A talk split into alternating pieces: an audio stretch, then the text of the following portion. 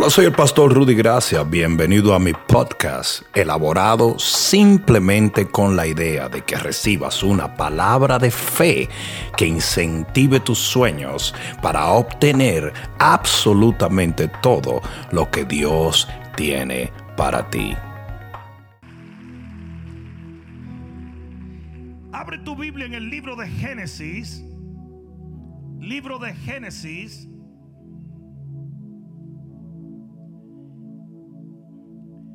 Capítulo 49 y versículos 3 y 4. Libro de Génesis capítulo 49 versículos 3 y 4. Y dice así la palabra de Dios. Rubén, tú eres mi primogénito, mi fortaleza y el principio de mi vigor, principal en dignidad, principal en poder. Pero aquí es donde viene lo doloroso. Versículo 4. Impetuoso como las aguas, no serás el principal. Por cuanto subiste al lecho de tu padre, entonces te envileciste subiendo a mi estrado. Pon la mano en tu corazón y dile, Padre mío, gracias por tu palabra. Amén. Ahora dale un fuerte aplauso al Señor.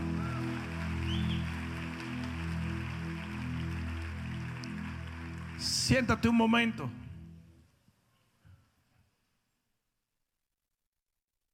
Tú puedes tener muchísimas cosas de parte de Dios porque la Biblia dice que toda buena dádiva y todo don perfecto viene del Padre de las Luces en quien no hay sombra de variación. Eso quiere decir que todas tus cualidades buenas y todas las bendiciones que tú tienes y todos los dones y los talentos te lo ha dado Dios. Si hay algo que la gente admire en ti, si hay algo que te ayuda a vivir una vida mejor, eso te lo dio Dios. No importa cuál es la habilidad, no importa cuál es el talento, no importa si es en el carácter o no importa si es en tus habilidades manuales o mentales o de talento. Lo que tienes que es bueno te lo dio Dios. Sin embargo, hay algo en los individuos que en un abrir y cerrar de ojos le puede hacer perder todo lo que Dios le ha dado. Y ese fue el caso de Rubén.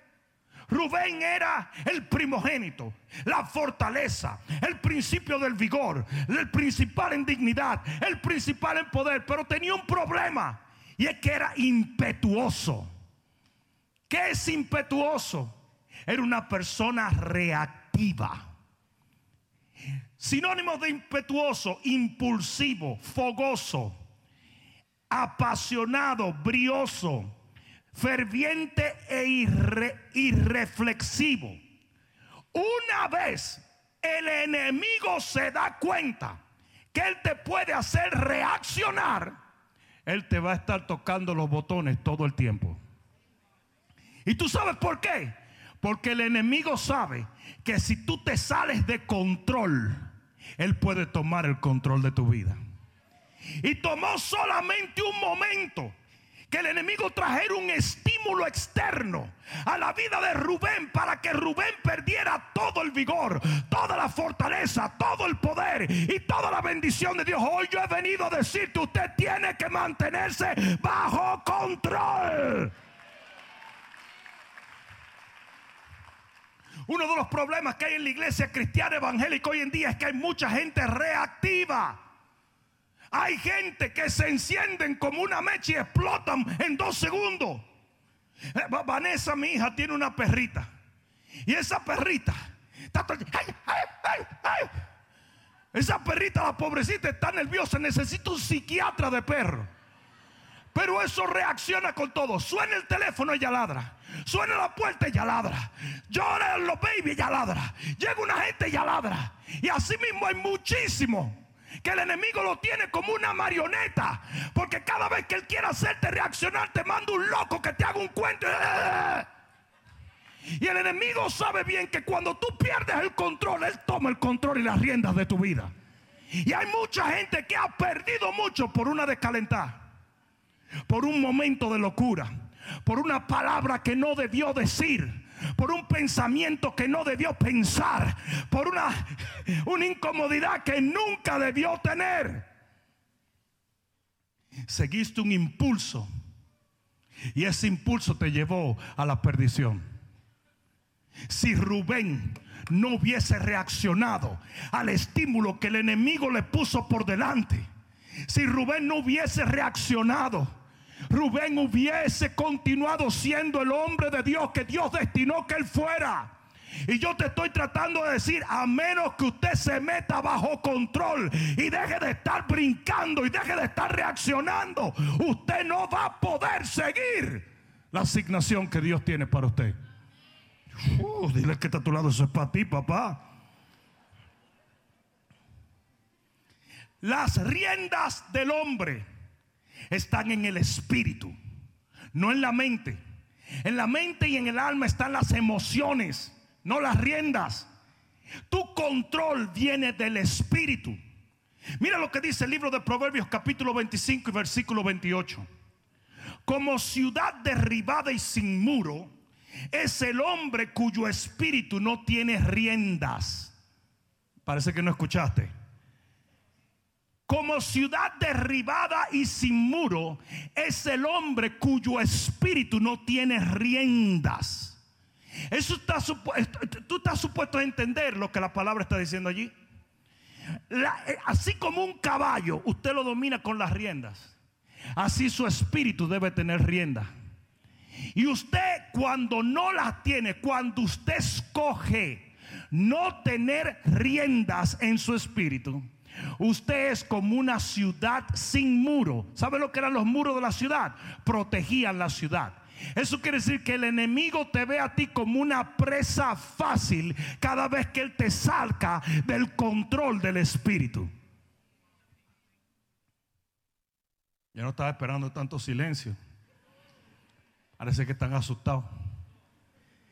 Proverbios 29, 11 dice, el necio, no mira a los lados ahora, da rienda suelta a su ira, mas el sabio la sosiega o la controla. Hay dos tipos de personas. Los que cuando se decalientan, o sea, reciben un estímulo, reaccionan con todo y le dan rienda suelta, como cuando tú sales en un caballo desbocado y están los que atrapan esa emoción y le dicen, no señor, usted está bajo control. Usted no es loco. ¿Alguien me está entendiendo?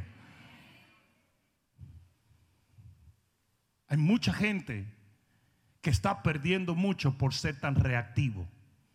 Te pasas el día entero a la merced de cualquier estímulo que el enemigo te ponga. Y el enemigo te manda gente y te manda problemas y te manda situaciones y te, llaman por teléfono y te mandan texto y te hacen una... Y tú estás como un loco. Me descaliento aquí, voy por allí, me descaliento allá y salto por aquí. Y esto me puso nervioso y aquello me calmó y lo haga. Ah, ah. Todavía te acuestas a dormir y tienes 27 mil pensamientos. Porque el enemigo te sigue estimulando y te sigue estimulando y te sigue estimulando. Y va de una emoción a otra, de una emoción a otra, de una emoción a otra. Y en ese vaivén emocional el enemigo te está robando cosas muy valiosas. Porque cuando pierde las riendas, es como si los muros de defensa de lo que Dios te ha dado se cayeran. Una persona reactiva es una persona que vive a la merced de los estímulos externos está a la disposición de la circunstancia, cualquiera que estas fueran o a través de quienes son provocadas. Es susceptible a tomar decisiones importantes en situaciones temporales. Es, es eh, eh, reacciona a lo que es el cerebro reptiliano, animal o básico, sin raciocinio o sin control. Está sometido a los instintos más básicos de los seres humanos y ellos toman preponderancia a cualquier inteligencia que ellos tengan es una persona dominada por las emociones y por los estímulos de su, de su entorno. Ese tipo de persona no entiende que en el momento en que se salió de control, le entregó el control al mismo infierno. A través de la Biblia nosotros vemos cómo el enemigo lo hizo. Adán estaba bajo control. Todo estaba bien. Hasta que un día tuvo hambre.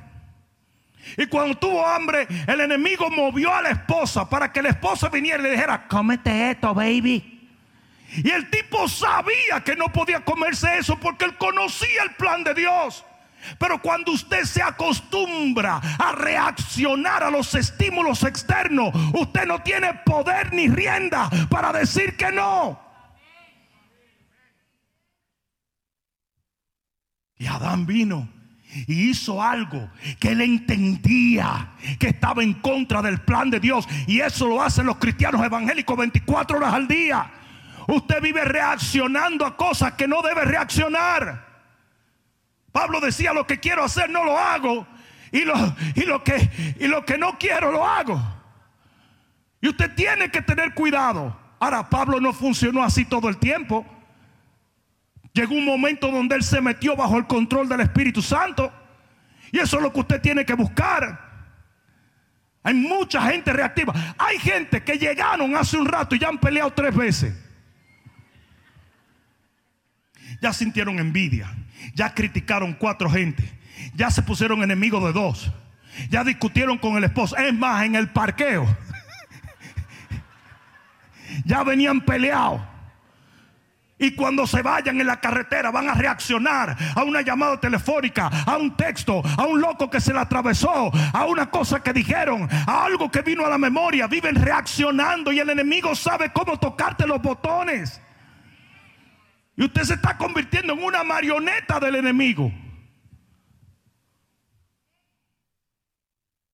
Caín mató a su hermano. ¿Por qué? Porque era hijo de Adán. Y Adán lo pierde todo por un estímulo erróneo, por una reacción errónea. Y el hijo le sale igualito, impetuoso, loco, tarado. ¿Sí o no? Abraham. El hombre de fe, el hombre que tuvo un encuentro con Dios, el hombre esto y lo otro. Y de repente viene Sarita. Acuéstate con Agar. Ok.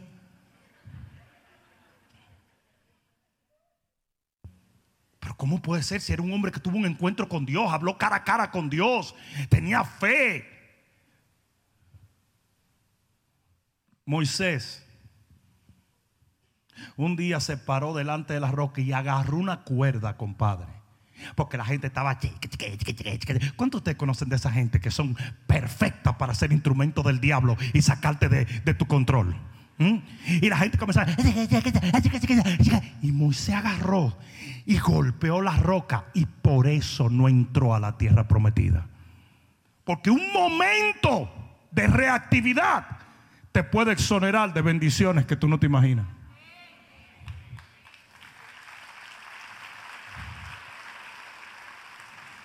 Elías, un hombre con tanto poder, y de repente Jezabel, que no es tu suegra, se puede parecer a tu suegra. Jezabel le dio candela al pobre Elías y Elías se salió de control. Acababa de degollar 400 profetas de Baal y de repente se volvió una porquería y salió corriendo con las emociones vuelto un tollo. ¿Sabes lo que hizo Dios? Lo cortó. Eso es lo que estábamos predicando este domingo. Lo quitó del ministerio. Le dijo, vete y un Eliseo, que ya tú no me sirves. Él se va a quedar como profeta en tu lugar. Porque un momento de locura, un momento de desvarío, un momento de reacción. Si no, pregúntaselo a Ronnie King. Ah, nadie, nadie sabe quién es Ronnie King. Háganse. Háganse como que nada más soy yo que sé quién es Ronnie King. Lo paró la policía, se salió de control, entraron a palo. Ah, sí. Mi papá me contó. Mire, hablador. Nosotros vemos esto en la Biblia una y otra vez. Rubén no fue el único que perdió todo de parte de Dios. Hubieron muchos hombres que perdieron cosas por un momento de reactividad. En el momento en que el enemigo se da cuenta que tu reacción, él te va a tocar los botones. Ten mucho cuidado porque le estás dando entrada al diablo a tu vida, a la de tu familia, a la de tu bendición. Habla cantidad de gente que en un momento de locura, en un momento de calentado, en un momento de, de emociones, hizo decisiones que el resto de su vida lo persiguieron. ¿Sí o no? Entonces nosotros vemos esto en Moisés, vemos esto en Adán, vemos esto en Abraham. Pero luego vemos a Jesús. Aleluya. Yo dije, luego vemos a Jesús. Y Jesús es nuestro ejemplo, nuestro modelo a seguir. Nosotros somos parte de su cuerpo, Él es la cabeza. Nosotros somos el cuerpo, tenemos el mismo ADN del Rey de Gloria. Porque el que está en Cristo, una nueva criatura es. Las cosas viejas pasaron. Aquí todas son hechas. En Jesús fuimos creados según Dios. En Jesús tenemos un espíritu diferente. Y cuando vemos a Jesús, lo vemos todo el tiempo en total control. Jesús mantuvo su culto todo el tiempo. Y en Mateo capítulo 4 se aparece Satanás y le dice, tú tienes hambre. Porque Satanás dijo, yo voy a hacer lo mismo que hice con Adán. Le digo, tú tienes hambre. Ordena que estas piedras se conviertan en pan. Jesús estaba bien cool. Le dijo, no chico, déjate de ese. Ese cuento ya yo me lo sé. Y el diablo no entendía. Decía, pero ¿y qué? Él ni está sudando, él está totalmente bajo control. Y así mismo que usted tiene que parársele al diablo. El enemigo tiene que saber que usted está en control. Jesús tranquilo le dijo, "Mm, mm, yo tendré hambre, pero no voy a hacer lo que tú quieres. Porque una de las cosas por la cual el enemigo y cualquier otra persona te quiere sacar de control es para tomar control. Es por eso que los manipuladores, no vayas a mirar a los lados ahora. Los manipuladores te quieren sacar de control porque cuando te sacan de control te manipulan. ¿Sí o no? Te manipulan. Tú, tú ves una de estas espositas manipuladoras.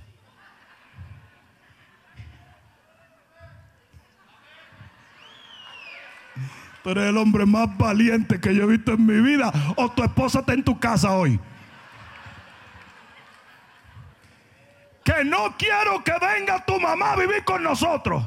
Que sí que ya viene. Porque yo no entiendo. Y el manipulador usa cualquier cosa para sacarte de control. Y viene la lagrimita. Y luego la de calentera. Y luego la amenaza. ¡Me voy! ¡Ah! Cuando tú vienes a ver, tú sabes lo que hace el hombre. Ya yo te di. Es más que venga. Y ya me voy. Ella hizo lo que le dio la gana. Te sacó de control para tomar el control. Y hay gente que son manipuladores por excelencia.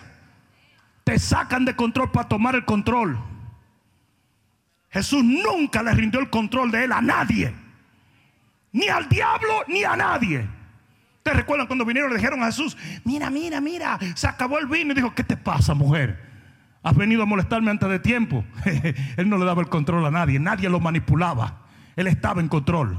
En Marcos capítulo 4, ¿sabe lo que pasó? En medio de una tormenta el hombre estaba durmiendo. Durmiendo. Yo, no sé si ustedes se han dado cuenta de esto. ¿Cu- ¿Cuánto han estado en un crucero en un mal tiempo? Los cruceros son edificios de barco comparados con las barcas de las cuales habla la Biblia. Estamos hablando que hay cruceros que tienen tres mil y cuatro mil eh, pasajeros. No sé si saben eso. Son y como quiera, un crucero cuando se mueve en el mar, se siente. ¿Sí o no? Pues Jesús estaba durmiendo en una barca pequeña. ¿Ustedes creen que él estaba durmiendo? No, él estaba diciendo al diablo, tú no me vas a mover de lo que a mí me da la gana que yo quiero hacer. Y oye bien, y los discípulos hicieron lo contrario, se salieron de control y estaban gritando y estaban desesperados. ¡Ah! Eso es exactamente lo que el diablo busca con la tormenta. Él quiere sacarte de control. Jesús nunca le dio el control de sus emociones a nadie. Lucas capítulo 4, versículo 28. Mira lo que dice en Lucas capítulo 4 y versículo 28. E, este es súper interesante. Porque hay mucha gente aquí que el enemigo hace que ellos choquen su dedo pequeño en un gavetero y la gente pierde el control totalmente. Y mira lo que dice aquí en Lucas capítulo 4, versículo 28. Dice, al oír estas cosas, todos en la sinagoga se llenaron de ira. Se perdieron el control. Y levantándose le echaron fuera de la ciudad y le llevaron hasta la cumbre del monte sobre el cual estaba edificada la ciudad de ellos para despeñarle, señores. Lo querían matar. No sé si ustedes entienden que despeñarle no quiere decir que él estaba empeñado y lo estaban sacando de la casa de empeño. Por si acaso, porque no, vi la reacción. Lo van a tirar por un risco. Lo van a tirar por un risco. Y dice, no dice que Jesús le dijo, ¿cómo me van a hacer eso? No me hagan eso. ¿Pero qué pasa? Dice aquí, mas él pasó por en medio de ellos y se fue no habló, no peleó, no gritó, solamente siguió haciendo lo que él tenía que hacer. Y se acabó. Ese es el control del Espíritu Santo.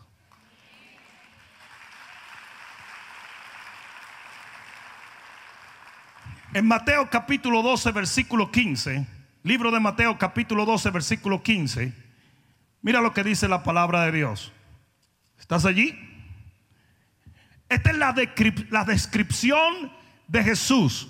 Es la descripción profética de cómo iba a ser la personalidad de Jesús.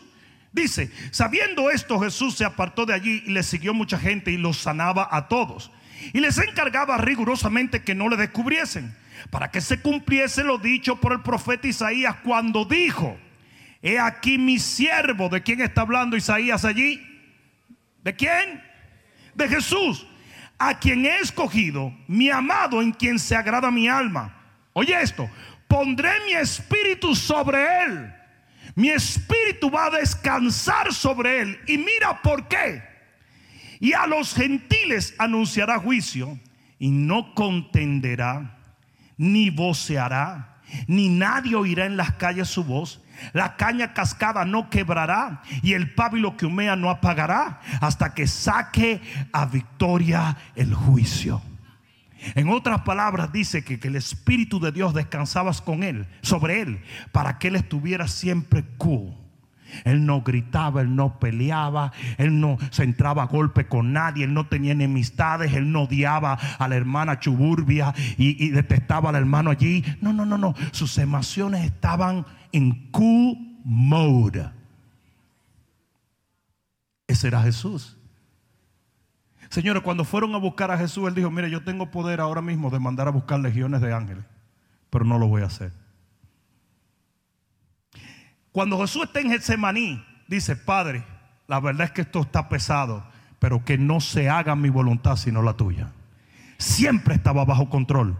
Siempre estaba bajo siempre estaba bajo control. Y Él es nuestro ejemplo.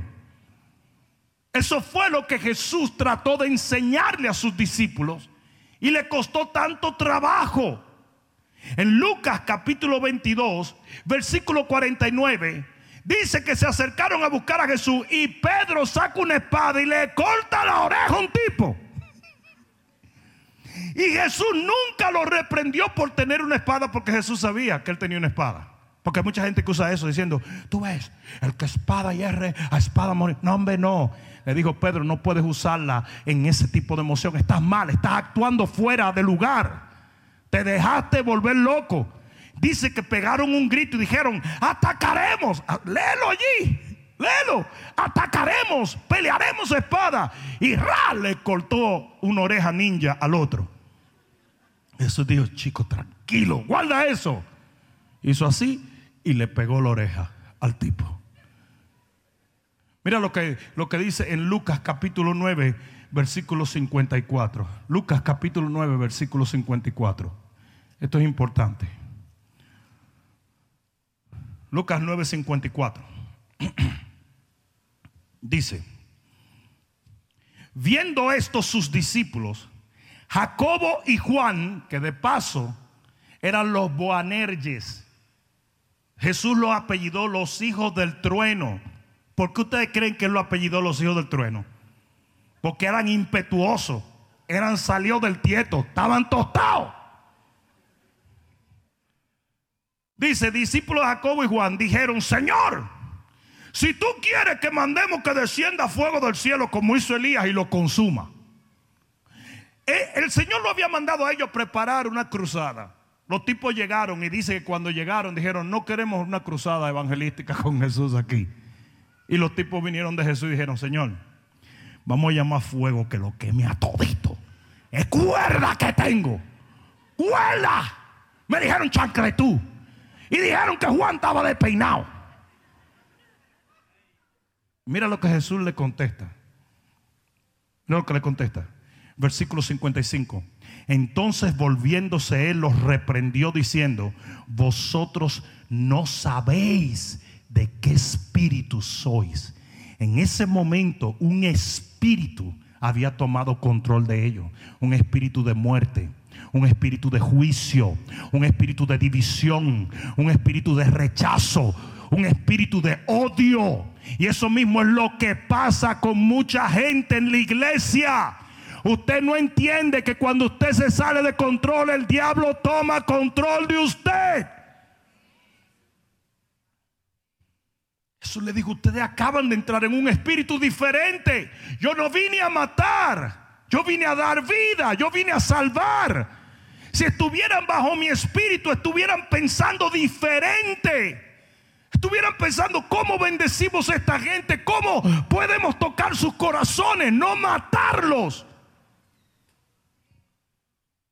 Toma un instante donde el enemigo te saca de control y tú no sabes en el lío que tú te metes. Dice la Biblia que cuando Judas metió la mano en el plato de Jesús, el diablo tomó control de él. Mm. No le gustó eso a ninguno, ¿verdad? Mateo 11, 29. Este es Jesús enseñando a sus discípulos. Mateo 11, 29 dice, llevad mi yugo. Now, dime, ¿qué, ¿qué es un yugo? Un yugo es lo que controla a un animal. Un yugo es lo que somete a un animal. Un yugo es aquello que apresa a un animal y lo hace hacer lo que el dueño de ese animal quiere. Un yugo es lo que se le pone a los bueyes para que ellos labren. Si no le ponen ese yugo, a lo mejor los bueyes dicen, no, yo me voy para el mol. Pero el yugo te somete a una conducta. Y Jesús dice, ustedes necesitan un yugo. Yo tengo un yugo para ustedes. Ustedes tienen que estar bajo control. Dice aquí, llevad mi yugo sobre vosotros y aprended de mí que soy manso y humilde de corazón. Y hallaréis descanso para vuestras almas. En otras palabras, vas a hallar el mismo coolness que yo tengo, tú lo vas a hallar cuando tú te dejes dominar por mi espíritu. Dijo, mírame a mí. Mira cómo yo estoy bajo control. Mira cómo yo estoy bajo mansedumbre. Mira cómo yo tengo humildad.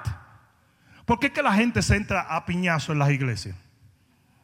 Porque se ofenden o se exaltan. O me decalienta algo que tú hiciste o me ofendiste. Y eso es falta de mansedumbre y falta de humildad. Si Jesús hubiera procedido así, mata a todos los fariseos uno a uno, lo picotea. Porque a Jesús lo atacó todo el mundo y él tenía el poder para darle guiso a cualquiera. ¿Sí o no? Sin embargo, ustedes nunca ven a Jesús arrancarle la cabeza a nadie. No sé si me están entendiendo. Pero los discípulos a cada rato se salían de control. Pedro era uno que todo el tiempo estaba saliéndose del tieto. El tipo iba de una emoción a otra y el Señor trataba de enseñarle, tú no puedes salirte de control, compadre. Tú tienes que estar bajo un yugo, tú tienes que estar sometido, tú tienes que tener mansedumbre y humildad. Yo no creo en cristiano que va de un lío en otro. Yo no creo en cristiano que no tiene control de su lengua, de sus emociones, de su pensamiento y de sus obras. Yo no creo en ese tipo de cristianos porque es la Biblia que dice que usted tiene que tomar su cruz todos los días. Usted tiene que estar clavado a la cruz de Cristo todos los días. Y si usted no está dispuesto a tomar esa cruz, usted no es un discípulo de Jesús. Nunca tú me vas a ver con gente que está fuera de control. Nunca. Tú vas a ver muchísima gente a mi alrededor. Tú vas a ver gente muy chistoso. Tú vas a ver gente muy chévere. Tú vas a ver gente así, asá. Unos más, más sueltos, unos más atrapados. Pero, pero tú nunca vas a ver gente que se sale de sus casillas alrededor mío. Nunca. Nunca. Yo tenía un perro. Y fue el perro que yo más he querido en mi vida. Dios mío. Todavía lo llamo por teléfono a veces, pero no agarra el teléfono más va. Pero su nombre era Jake. Y Jake se salía de control muy fácil. Mordió a todo miembro de segadores. Lo mordió. Estaba todo el mundo reventado con los colmillos del perro este en todos sitios.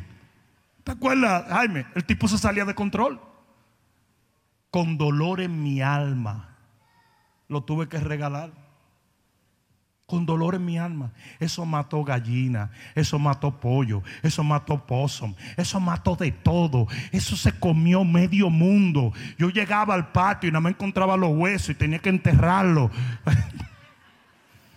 Todos los días donde yo vivía, yo vivía en una granja, había una, una cantidad de, de, de bunny rabbits. Y el tipo se jamaba uno todos los días abajo de una mata y cuando yo salía estaban todos esos pelitos de los Bonnie Rabbit, todos los, todos los huesitos tirados. Yo decía, pero ¿qué es esto? Tú eres un orangután, demonio. Y llegó un momento en que yo me estresaba demasiado porque como a mi casa iba tanta gente. A mi casa iba tanta gente. Entonces yo decía, eh, eh, me llamaban, pastor, vamos a llevar. Cerraron el perro, cierren el perro, ciérrenlo. Oh, no, yo, el perro me tenía sirviéndole a él. Porque nunca estaba bajo control. Y hay gente así. Hay gente que reacciona tanto que tú no lo quieres alrededor tuyo. Siempre tienen un chisme. Siempre tienen un lío. Siempre tienen una enemistad. Siempre tienen una historia negativa. Siempre yo no fui. Fue este. Yo no fui. Fue este. Pégale, pégale que ya fue. Mm. Pero siempre tienen una cuestión. Gente así usted tiene que salir de ello. No sé si me están entendiendo. A ti te dan un niño a cuidar. Y si el niño no se somete a tu cuidado, usted tiene que llamar a su papá que lo venga a buscar. Porque el muchachito se va a tirar de la segunda planta. No, si usted, si usted le da a un muchacho cuidado, se tiene que portar bien y tiene que obedecerlo. No sé si me están entendiendo. Y yo a los papás se lo digo: si tú me vas a dejar un muchacho aquí, le voy a dar un cocotazo. Para que él sepa. Claro. Entonces, ¿cómo tú vas a tener un muchacho que no se somete? Si el tipo, mi mamá me deja salir a la piscina, usted tiene tres años, ¿cómo te va a salir a la piscina? Loco viejo, se va a ahogar, entre para adentro. Sí, eso es lo que a mí me gustaba de la educación dominicana. Tú no puedes hacer nada. Tú no puedes hacer nada. Literalmente, tú estabas abriendo la nevera y dices, ¿qué tú haces? yo quiero un poquito de agua. Pídala, pídala. ¿Usted cree que usted puede entrar a la nevera? Como que tú no vivías ahí. Te encontraban en el cuarto de tu papá y decían, ¿qué tú haces aquí? Pero esta es mi casa. Tú te sentías como un extraño en la casa. Señores, había comida y tú no la podías agarrar. Señor, ¿sí o no? Señor, tú no podías ir a la cocina de que, ay, yo voy a ir a beberme una leche. Usted tiene que pedir permiso para eso. Usted tenía que pedir permiso. Era como en la prisión. Yo a veces me levantaba a medianoche a ir al baño y había que ir calladito, escondido, porque había que sacar un pase para ir al baño. Como que tú estabas en una prisión federal. Pero tú sabes lo que eso te enseñaba. Te enseñaba estar bajo control. Usted no hacía lo que usted quería cuando usted quería de la manera que usted quería. a las 10 de la noche aquí. ¿Tú estás entendiendo? A las 10 aquí. Papá, acuérdate que yo me casé hace 6 años yo no vivo aquí. Ah, perdóname, perdona. A las 10 en tu casa entonces. Te voy a llamar. Te voy a llamar. ¿Sí o no? Te daban dinero y tú no lo podías gastar. Pero eso era lo último. Un tío tuyo venía, mire sobrino, toma. Y tu papá decía, ven para guardártelo. Era total control. Ven para guardártelo. Papá mío me debe dinero a mí. Que me dieron todos los tíos y todos los primos. Porque al negro todos le dan. Cuando un negro es así simpatiquito como yo, siempre le están dando uno. Nunca me dieron nada. Te compraban una bicicleta. Y tú tenías que durar una semana diciéndole, me vas a dejar montar la bicicleta el sábado. Déjame pensarlo. No me hagan sentir como que yo era el único que pasaba por eso, porque ustedes saben que es verdad.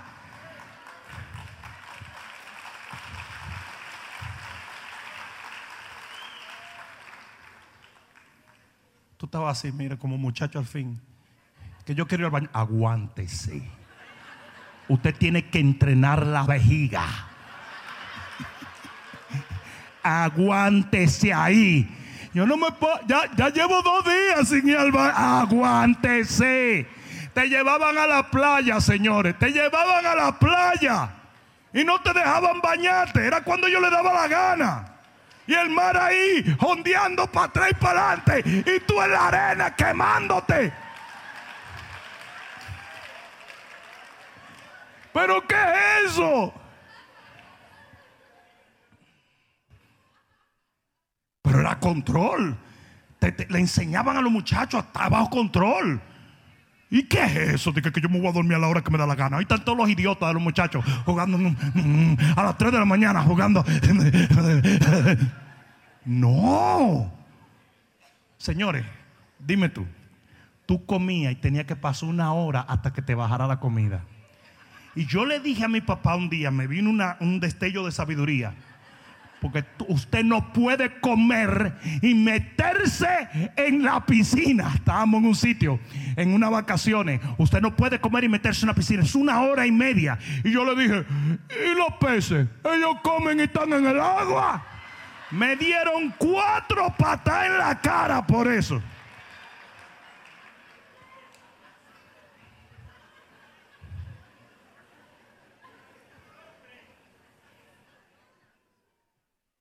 Tú encontrabas algo en la calle y tú no podías llevarlo a la casa. Tú no podías. Yo cometí un error un día de llevar una cuestión que me encontré en la calle. Me dijo, ¿y eso? Me lo encontré en la calle. Vaya y póngalo donde lo encontró.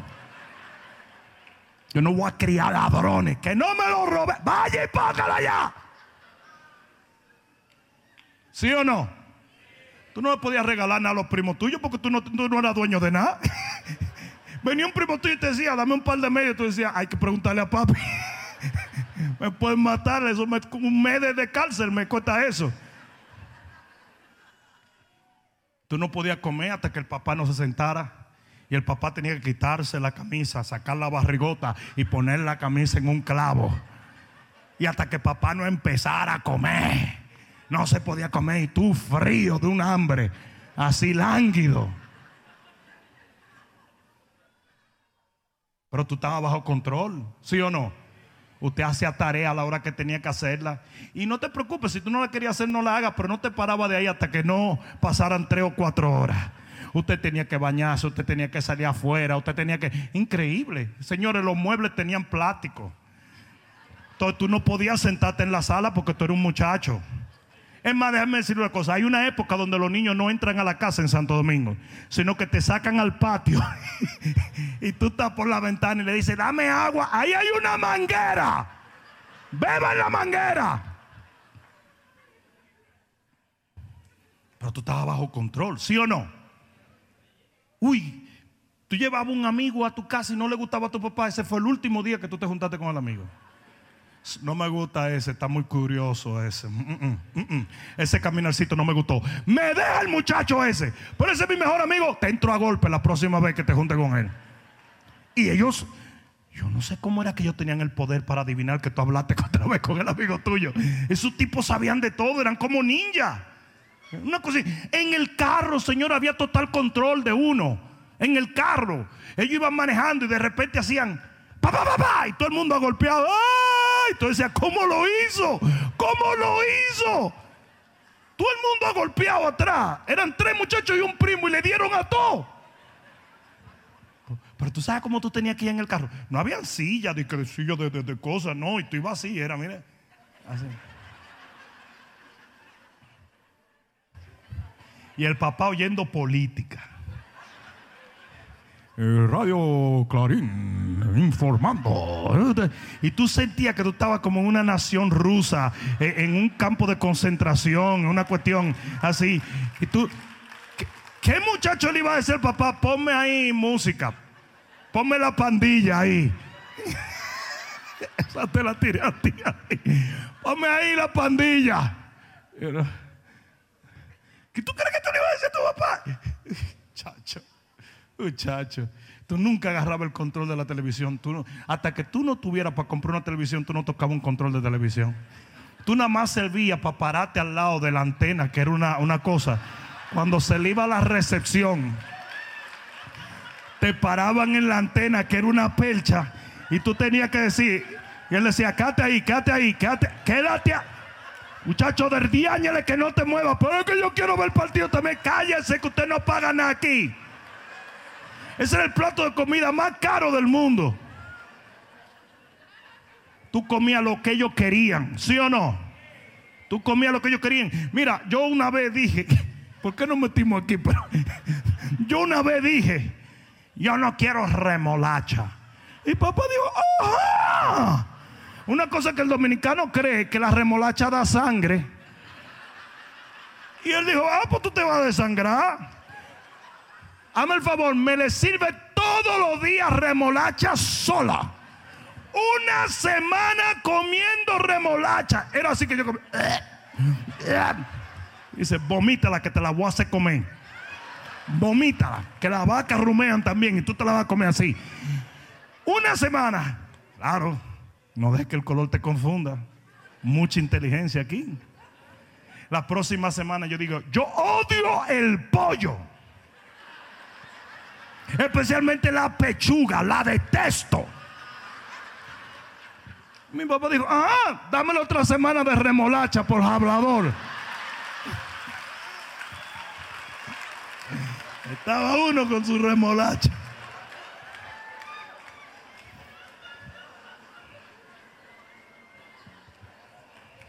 Pero no estaba en control. Ellos sabían a qué hora tú ibas, con quién tú salías, cómo tú ves. Mi papá escuchaba las conversaciones. Mi papá levantaba su teléfono y oía las conversaciones. Y tú estabas ahí dándole la verborrea a la muchachita. Tú sabes, no, tú sabes que yo, que sé qué. Y allá se oía. No le caso a este loco que no tiene nada.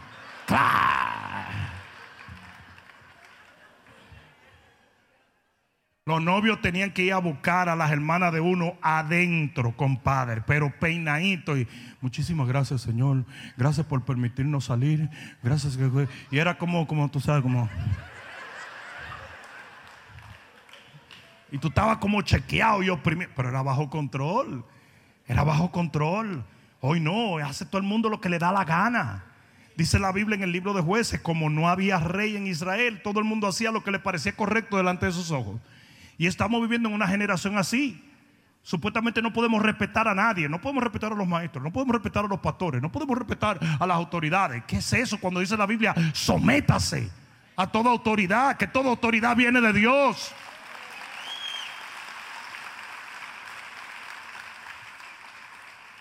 Una de las cosas que a mí me acuerda me da cuando alguien me dice, pastor, tú eres mi pastor. Cuando tú me quieras corregir, me corrige. Le digo, no seas hablador. Que el día que te corrija te va a querer ir. Eso es cuento de camino. Estamos viendo en una generación que no quiere que le digan nada contrario a lo que ellos le da la gana. Y es por eso que no tienen control, están fuera de control. Anda. Hay un yugo que viene del Señor. Hay un control que viene de Dios. Que te provoca ser manso y humilde. Manso quiere decir desbravado, domado, sosegado. Es el, el, antínomo de, manso es airado, salvaje y reactivo. Y el Señor era manso, Él estaba bajo el control del Espíritu. Él no dejaba que sus emociones se descontrolaran por más que la gente le puyaba los botones. En Eclesiastés 10.4 Eclesiastés 10:4, mira lo que dice. Es más, vamos a buscarlo para que después no crean que yo me lo estoy inventando. Eclesiastés capítulo 10, versículo 4. Este es uno de esos libros que hay que buscarlo bien. ¿Estamos ahí? ¿Ustedes están ahí? ¿Ah? Si el espíritu del príncipe se exaltare contra ti, quiere decir si tu jefe, tu príncipe, el que está en tu autoridad, se exalta contra ti, se decalienta contra ti, Dice, no dejes tu lugar porque la mansedumbre hará cesar grandes ofensas. Oye lo que está diciendo. Si una autoridad se ensaña contra ti, en vez de usted pelear por sus derechos, no dejes tu lugar. Porque tu manera de ser mansa va a hacer que se desaparezca toda condición. ¿Sabe lo que está diciendo ahí la Biblia? Keep your cool. Keep your cool under pressure. Que cuando viene la presión de una gente, usted se mantiene cool, calm and collected. En control. ¿Tú sabes lo que me dijo? ¿Tú, tú puedes creer lo que me dijo? No, déjame decirte. Y está el chisme, la babosada, la porquería. Refunfuñando sembrando maldad, sembrando odio, sembrando disensión, sembrando cizaña. ¿Sabe lo que pasa cuando una gente viene en contra tuya? 70 veces 7 usted lo perdona. En un día. No, pero hoy no, hoy se vale salir a hablar de cualquier gente. No, no puede reaccionar. En Colosenses capítulo 3, versículo 12, habla de la mansedumbre y dice aquí la Biblia, Colosenses capítulo 2, versículo 12. ¿Estás allí? Mira lo que dice. Perdón, 3, capítulo 12. Capítulo 3, versículo 12. Vestíos pues como escogidos de Dios. ¿Cómo? Santos y amados. De entrañable misericordia. De benignidad. De humildad. De mansedumbre y de paciencia Oye, todas estas cosas, todas estas virtudes son apagafuego. Cuando tú tienes misericordia, tú aprendes a otorgarle un favor que no te dieron a la gente. Cuando tú tienes benignidad, tú nunca piensas hacer cosas malas por nadie. Cuando tú tienes humildad, tú bajas los ánimos. Cuando tienes mansedumbre, tú no piensas en vengarte. Cuando tienes paciencia, tú entiendes que esa persona está en un proceso. Y dice en el versículo 13, soportándoos unos a otros y perdonándonos unos a otros. Si alguno tuviera queja contra otro de la manera que Cristo os perdonó, así también hacedlo vosotros. Ese es el tipo de reacción que usted tiene que tener a un dilema. Mira, una cosa que mucha gente no entiende es que hay mucha gente con problemas psicológicos. No mire a los lados en este momento. Pero mira esto, hay gente que subconscientemente, vuelvo y lo digo, subconscientemente te quieren llamar la atención. Y no encuentran cómo llamarte la atención, sino con algo negativo. ¿A cuánto de los hombres que están aquí, y digo hombre porque esa fue mi experiencia, cuando tú estabas chiquito, cuando estabas un niño, una niña no se enamoró de ti y te dio cuatro leñazos en la cara? Y tú decías, pero ¿y qué? ¿Tú, nunca has visto a los niños enamorados? Los niños están enamorados, en un momento están jugando, en otro dicen ¡Pah! Y tú dices, ¿por qué le diste? Ya no sé, porque lo odio. Mentira, enamorado. ¿Sí o no? Porque hay, mucha gente que te quiere llamar la atención, pero no sabe cómo. Usted ha visto las mujeres que quieren llamarle la atención al hombre y el hombre está en lo suyo y la mujer viene y dice, ¿sabes una cosa? Lo que yo me detesto de ti son las asquerosas medias esas que tú dejas. A ella no le importan las medias, chico. Es lo que te esté llamando la atención, para que le haga caso y tú lo que la quieres estrangular.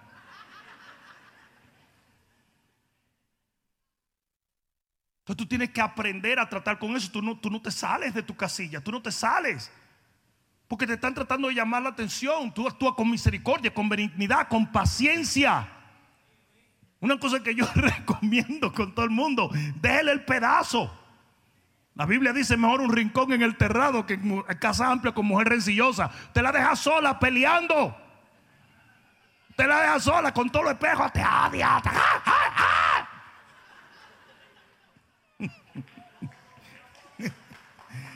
Déjele el pedazo.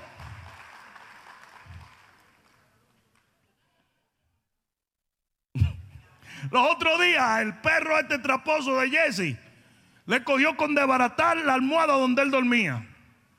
Y yo de bobo, que quitándole la almohada, después le dije, desbarata la que tú eres que va a dormir en el piso. Mano, ese tipo pasó tres días durmiendo en el piso y dijo, no voy a desbaratar otra almohada. él no toca una almohada esa. Él rompe cualquier cosa menos la almohada.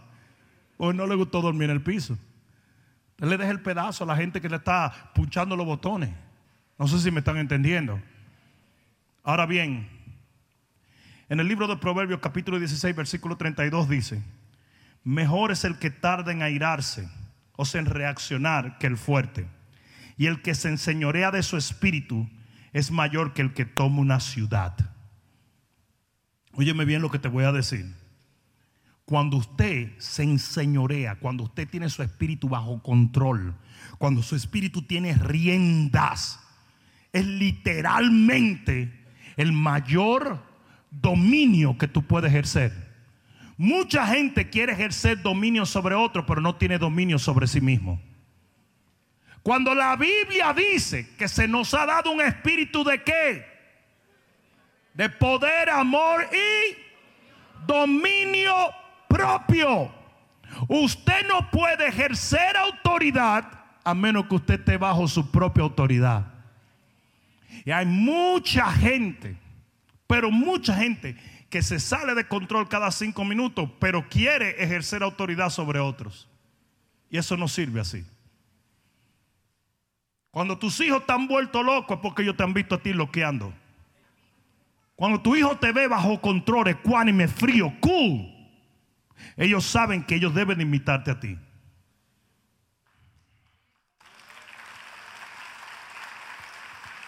Aquí les voy a dar un regalo.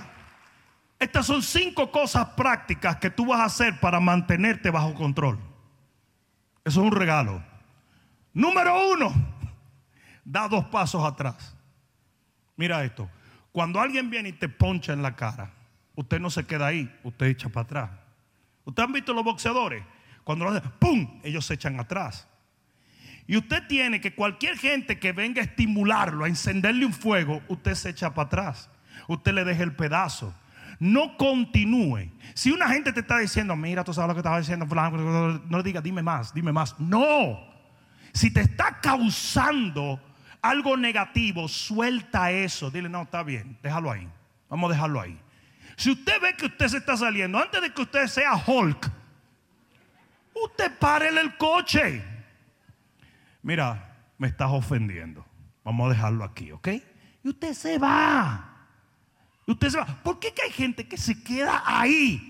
Y va cogiendo más cuerda y más cuerda y más cuerda y más cuerda y más cuerda y más cuerda y más cuerda. José, cuando vino aquella dama de las camelias y le dijo, mira todo lo que hay aquí para ti. El tipo salió huyendo. Porque el tipo sabía que si se quedaba ahí, ese estímulo lo iba a sacar de control. Entonces usted cuando el estímulo está ahí, usted se echa para atrás. Antes de usted darle un pecozón a una gente, échese para atrás. Váyase, déjele el pedazo. ¿Por qué que tú sigues baboseando y discutiendo con tu mujer o con tu esposo? Déjalo quieto. Y después tú retomes el asunto. ¿Estamos claros? Y aprende también a perdonar a la gente que te saca, te quiere sacar de las casillas. Aprende a darle un chance, porque también, si después te vas, pero te quedas odiándolo, tampoco sirve. ¿Estamos claros?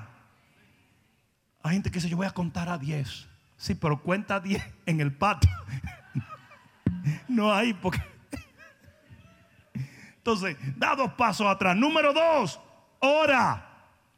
Ora. Ponle en las manos a Dios esa situación. Cualquiera que fuera el estímulo que te quiere sacar de tu casilla, usted tiene que decirle, Señor, yo necesito que tú tomes control de esto. Amén. Lo tercero, busca una manera de liberar estrés. Te impactaron fuerte, te, te, vinieron, te quieren sacar de onda. Hay una situación, una circunstancia, una cuestión que te quiere sacar de onda. Sal a correr. No, pero no como un loco hablando disparate. Pero agarra un punching back and drain some stress. ¿Eh? Vete al gimnasio a dos horas de ejercicio y tú vas a ver que cuando tú vengas las cosas van a lucir diferentes porque tú quieres dormir. ¿Sí o no? Hay gente que, que suelta estrés cuando ve televisión. Siéntate y, y tírate la casa de papel y la de cartón también. You know? Y en ese momento te despejas y te relajas. No sé si me están entendiendo. Hay gente que, que usa un baño caliente, ¿verdad? Nada más no le digas a la esposa si era con ella que estaba peleando que sea ella la que caliente la bañera porque te puede dejar el pellejo ahí.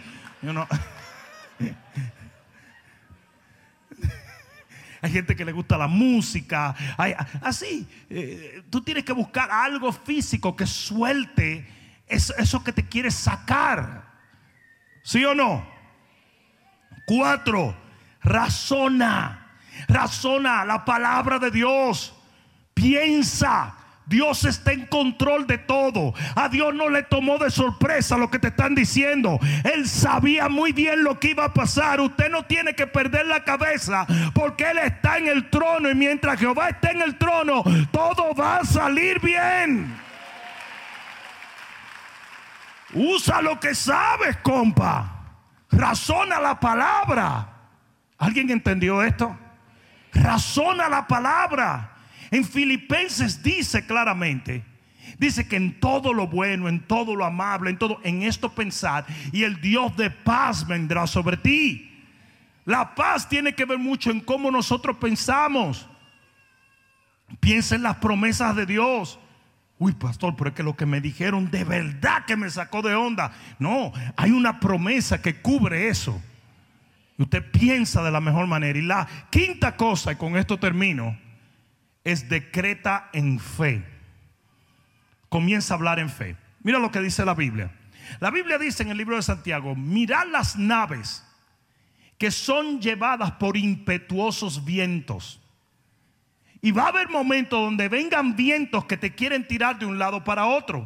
Cosas que te quieren manipular, que te quieren controlar, que te quieren llevar. Y en ese momento entiende que dice la Biblia que aunque esos vientos vengan, quien guía la nave es algo muy pequeño llamado el timón. Y el timón de nosotros es la lengua. Y cuando vengan esas situaciones, usted tiene que literalmente decir, no voy a salirme de control. No voy a aceptar eso. No lo voy a creer. No voy a reaccionar. La Biblia dice claramente que mi Dios suplirá todo lo que a mí me falta de acuerdo a sus riquezas en gloria. No, pero que tu hijo sí, pero la Biblia dice claramente que seremos salvos nosotros en nuestra casa. Y ellos están bajo esa promesa.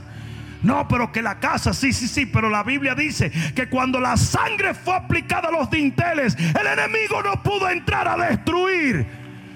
Sí, pero que mira, sí, pero la palabra dice que lo que Dios unió no lo separa el hombre. Usted tiene que decretar porque en medio de los vientos hay una sola cosa que reenfoca y redirige todo. Y eso es la palabra que tú hablas.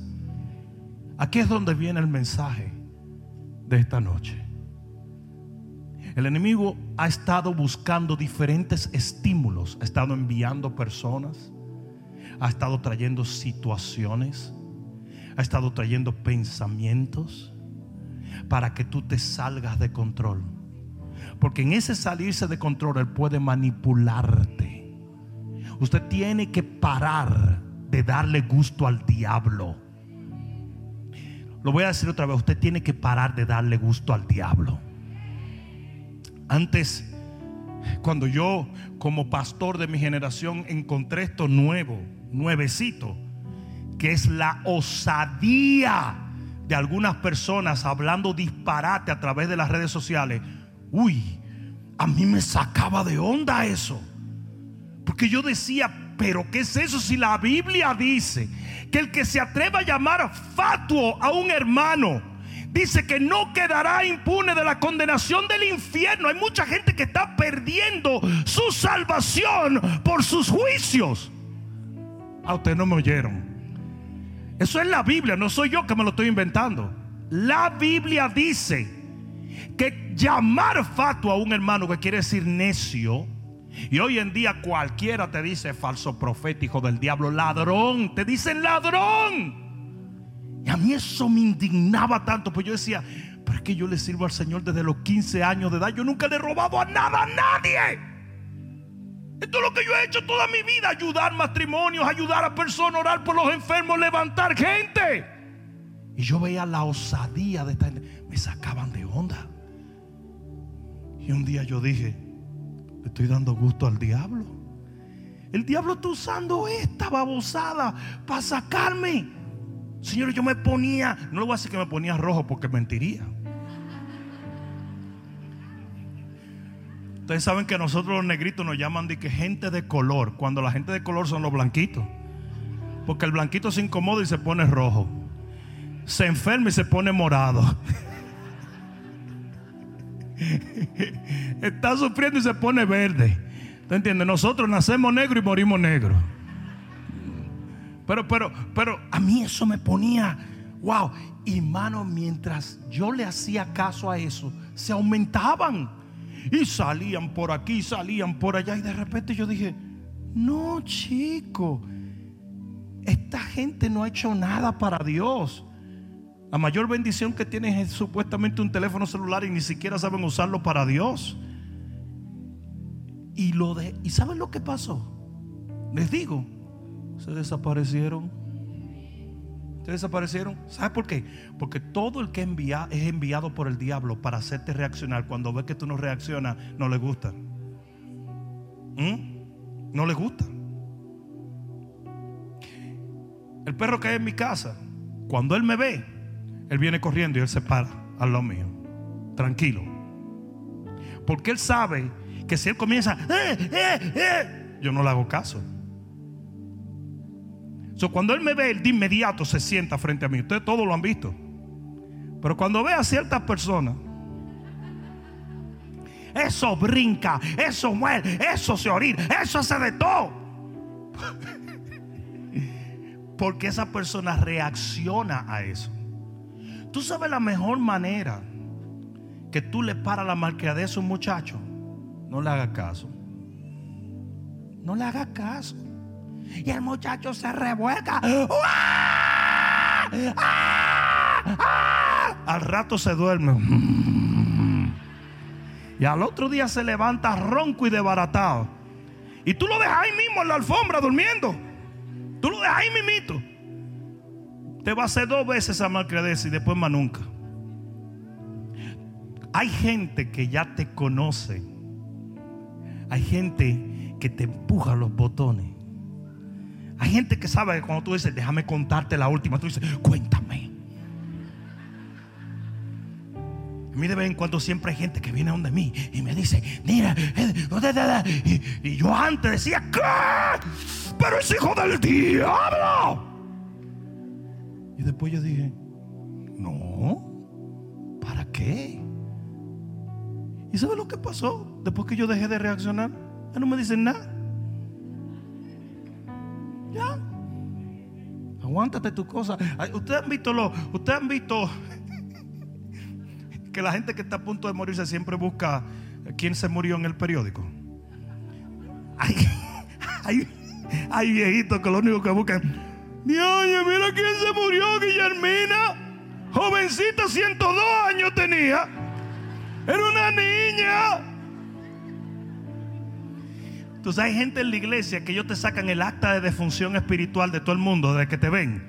Pastora, que tú no sabes quién se fue. Pero ¿y qué me importa a mí? Háblame de quién llegó, de quién vino, de quién se reconcilió, de quién se convirtió, de quién se sanó.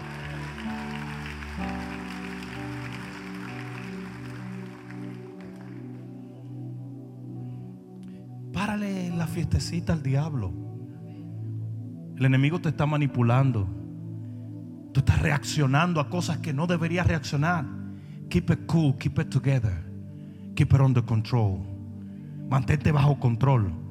No dejes que nadie te, te, te robe tu paz. A mí me cae bien Alfred. Alfred es un tipo chévere. You know? No, no. Alfred tiene una cualidad. Y es que Alfred siempre está cool. Que cualquier cosa que pase, Alfred dice. That's cool, pastor. That's cool, that's cool. Ese tipo está tranquilo. Como que no hay, él no se anda. ¡Ah! Y así tiene que ser. You gotta keep it together, man. Y cuando la gente se dé cuenta que tú estás bajo control, cuando la gente se dé cuenta que tus emociones están literalmente bajo el dominio del Espíritu Santo, mucha de la gente que te estaba tocando los botones se va a alejar de ti y van a venir otros y se van a acercar a ti.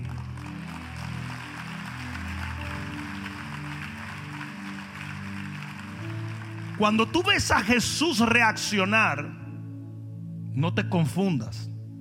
Cuando Jesús se quitó el látigo y golpeó a dos o tres, dice que después lo sanó afuera. Jesús no estaba incómodo. Jesús estaba siguiendo una agenda. Ah, porque mucha gente dice, ay, entonces tenemos que ser así bien pacíficos. No, no, no, no. La Biblia dice que Moisés era el hombre más manso del mundo y cuando tuvo que matar a uno lo mató. Y dice que era el hombre más manso de la tierra. No confundas manso con menso. ¿Ok? Tú puedes estar bajo control. Tú puedes tener tus emociones bajo control.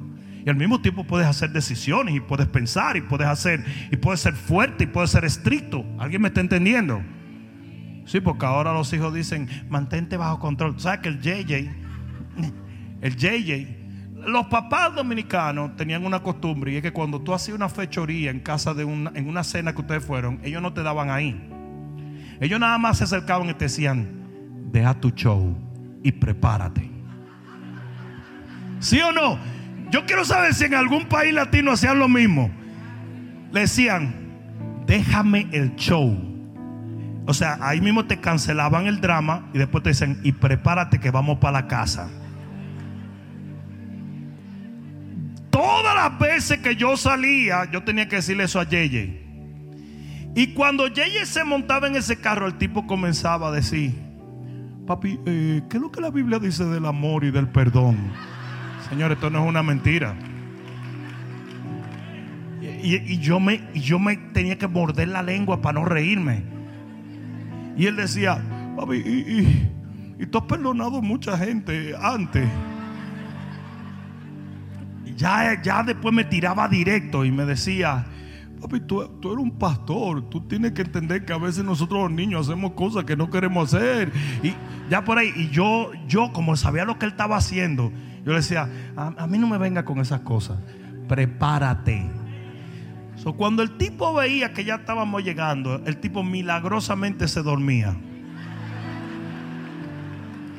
Pero dormido que podía explotar una bomba y el tipo no iba a abrir esos ojos. Tú, una cosa es que una gente se duerma así en un sitio porque ellos se pueden. Él se dormía de qué? Y tú decías, era como que él pensaba, cuidado si los ojos se me abren sin querer.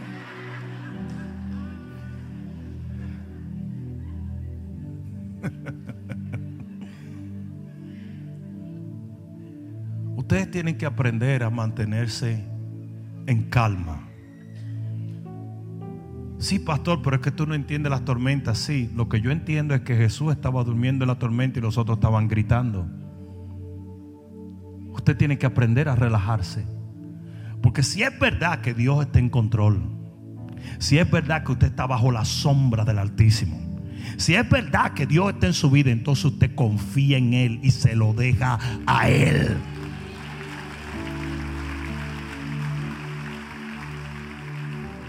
No deje que te toquen los botones. No deje que la gente te haga reaccionar. No te dejes manipular de nadie. No te dejes manipular de nadie. Voy a terminar con esta historia. Antes de yo irme a la escuela bíblica en el 1960, yo conseguí un trabajo en Publix y había un tipo endemoniado que cuando se enteró que yo era un hombre de Dios y que estaba camino a la escuela bíblica y tenía ese segundo trabajo en la madrugada para poder ahorrar para irme a Dallas, Texas y estudiar en la escuela bíblica. Sí, porque mucha gente cree que todo cayó del cielo. Ese tipo me agarró una tirria, una rabia y él quería que yo peleara con él.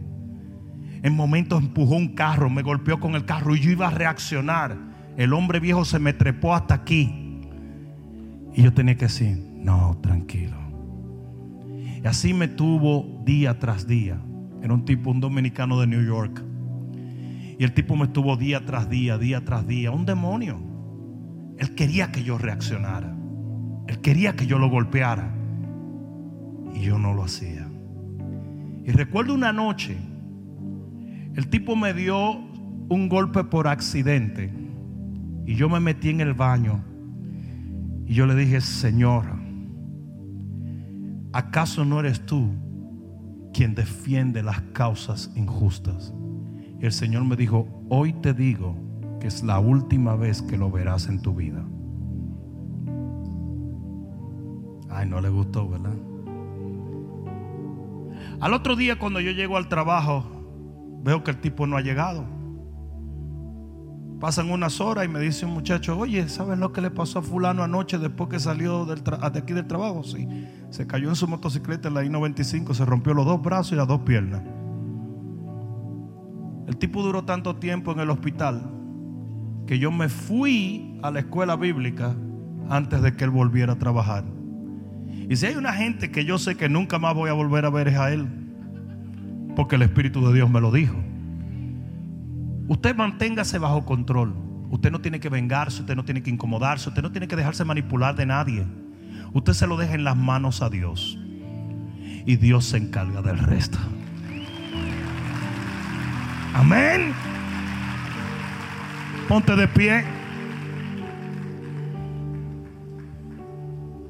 ¿Sabe lo que dice la Biblia? Que aún el necio es contado por sabio cuando calla. Una persona puede no tener sabiduría, ser una persona necia y cuando se calla la boca parece sabio. Aprenda a callarse, aprenda a no discutir, aprenda a no pelear, aprenda a no razonar con gente que no quiere razonar, lo que quiere es pelear. Usted mantenga su cool. Usted mantenga su espíritu bajo el sometimiento del Espíritu Santo. Usted manténgase balanceado, ecuánime. Mientras su espíritu tenga riendas, su alma tendrá muros. En otras palabras, usted estará protegido mientras usted se mantenga bajo control. ¿Alguien entendió esto? Sus emociones no pueden controlar su vida. Y los estímulos emocionales tampoco. Lo que tiene que regir su vida es su fe. Amén. Acá un momento. Acércate. Cierra tus ojos y levanta tus manos al cielo. Gracias Señor.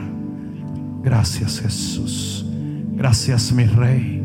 Gracias, gracias, gracias. tiempo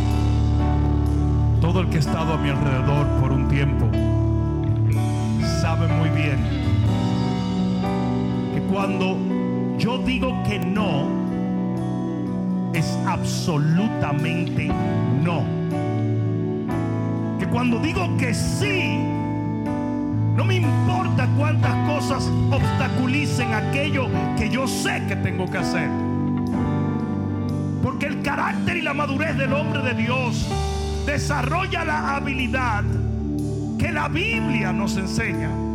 Cuando dice, sea tu hablar sí, sí y no, no. Porque además de esto procede el pecado. Nunca permitas que nadie te haga hacer lo que tú sabes que no debes. En cosas simples. Hay gente que me dice, pastor, quiero hablar contigo. No. Pero ¿por qué? Si tú te... No. Hay lugares que me invitan a predicar. Pastor, que vamos... No. Pero que te va... No. A mí no me importa que me ofrezcan dinero, que me ofrezcan esto, que me ofrezcan... Cuando es no, es no. Y cuando es sí, es sí. Hay mucha gente que cree que puede manipularte. O con lágrimas. O con incomodidad. O con dinero. O con amenazas. Nada. Nada de eso puede moverte de las cosas que tú entiendes que no debes hacer. Que se revienten. Pero a ti no te sacan del control de Dios. Que exploten si le da la gana. Que hagan lo que quieran. A mí me han amenazado hasta de muerte. Me vale tres pepinos. Cuando yo digo no es no. Cuando yo digo sí es sí. Cuando yo bajo la convicción del Espíritu Santo sé que no debo hacer algo, hagas lo que hagas, no vas a poder. Tú buscas fulano, tú te incomodas, tú me amenazas, tú lloras, tú nada de eso va a hacer que yo cambie mi opinión. Porque los pasos de los justos son ordenados por Dios. Cuando yo sé que Dios me dice que dé un paso, yo lo doy. Pero cuando me dice que no lo dé, no lo voy a dar porque a ti te dé la gana. Y así mismo tiene que ser contigo. Usted no se deja manipular de nadie. Usted está en control. En control. Que nadie te saque, que nadie te mueva, que nadie te sacuda. Eso fue lo que dijo Jesús respecto a Juan el Bautista. Digo, yo sé que ustedes fueron, salieron a ver una caña movida por el viento. Yo le digo, eso no. Eso no, eso era un hombre muy poderoso. La gente quiere que los profetas sean movidos y manipulados. No. A Jesús nadie lo manipulaba. Nadie lo sacaba de su track. Y sus discípulos, hasta que no aprendieron eso, no pudieron caminar en el carácter que Jesús quería que ellos caminaran. Usted se pone el yugo del Señor y el yugo no te deja salirte ni a la derecha ni a la izquierda. El yugo te hace caminar derechito. Y usted con mansedumbre y humildad, usted camina por aquello que Dios le dijo que caminara. Es por eso que los hombres de Dios pasamos por mil y una y ustedes no ven aquí. Usted, una gente se va incómoda porque el pastor que se que vuelve 10 años después y sabe dónde yo estoy. Aquí. Porque si tú quieres vivir tu vida moviéndote de un lado para otro, como dice la Biblia, llevado como un ídolo mudo de un lado para otro, eso es problema tuyo.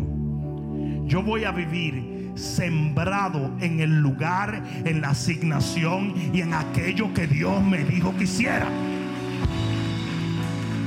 Entonces que dice la Biblia, bienaventurado el varón que no anduvo en consejo de malos, que no anduvo en silla de calzado, o sea que no le hizo caso a la gente. Dice, será como un árbol plantado.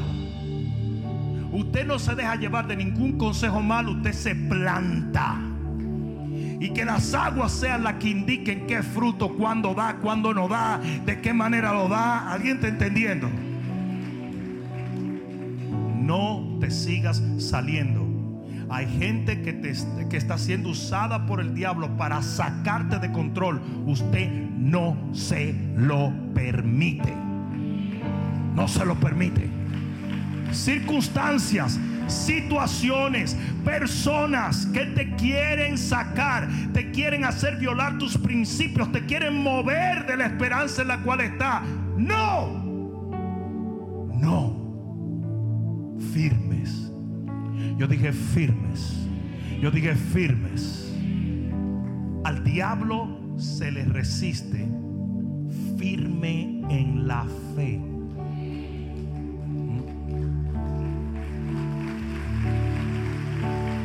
Y dice que el diablo anda como un león rugiente buscando a quien devorar. Pero dice que lo resistimos firme en la fe. Te voy a poner la imagen que nos está dando la Biblia allí. Usted está en el medio firme en la fe creyendo que ese león no va a venir y el león anda haciendo bulla alrededor tuyo. Usted no reacciona al rugido de ese león. Usted no reacciona a lo que ese león quiere porque usted está plantado en la fe. Usted le está creyendo a Dios. ¿Qué coronavirus ni coronavirus nada? Y no dice la Biblia que la peste no llegará a nuestros hogares.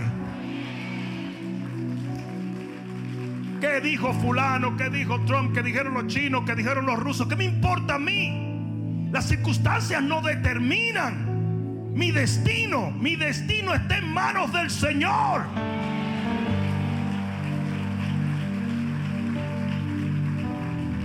Pablo dijo, de ninguna cosa hago caso. Usted no reacciona. No hagas caso. No hagas caso. No hagas caso. Hay gente que lee en el periódico y reaccionan. Hay gente que ve la noticia y reaccionan. Y luego llegan al trabajo, alguien le dice algo y reaccionan. Y luego lo llama un primo y reaccionan. Y están reaccionando y todo el tiempo están en un estado de shock y en un estado de hacer decisiones que no deben hacer porque le están haciendo en temor y no en fe. Siempre viene alguien y te dice, oye, oye, aguanta, aguanta. No te vuelvas loco, ¿eh? Ah, oye, tranquilo. Te voy a decir algo, es chocante, pero no. Come on, shut up, bro. Todas las cosas que le pasaron a Job, siempre venía uno. Solamente escapé yo para darte la noticia. Tú diciendo, ¿por qué no te moriste también? Son gente que quieren tu reacción. Shut them down. Ciérrale la fiesta. Ciérrale la fiesta. Usted se mantiene firme. Tú sabes lo heavy que es que una gente venga. "Ah, ah, ah, ah", así. Tranquilo. Pero ¿cómo tranquilo? Jehová está en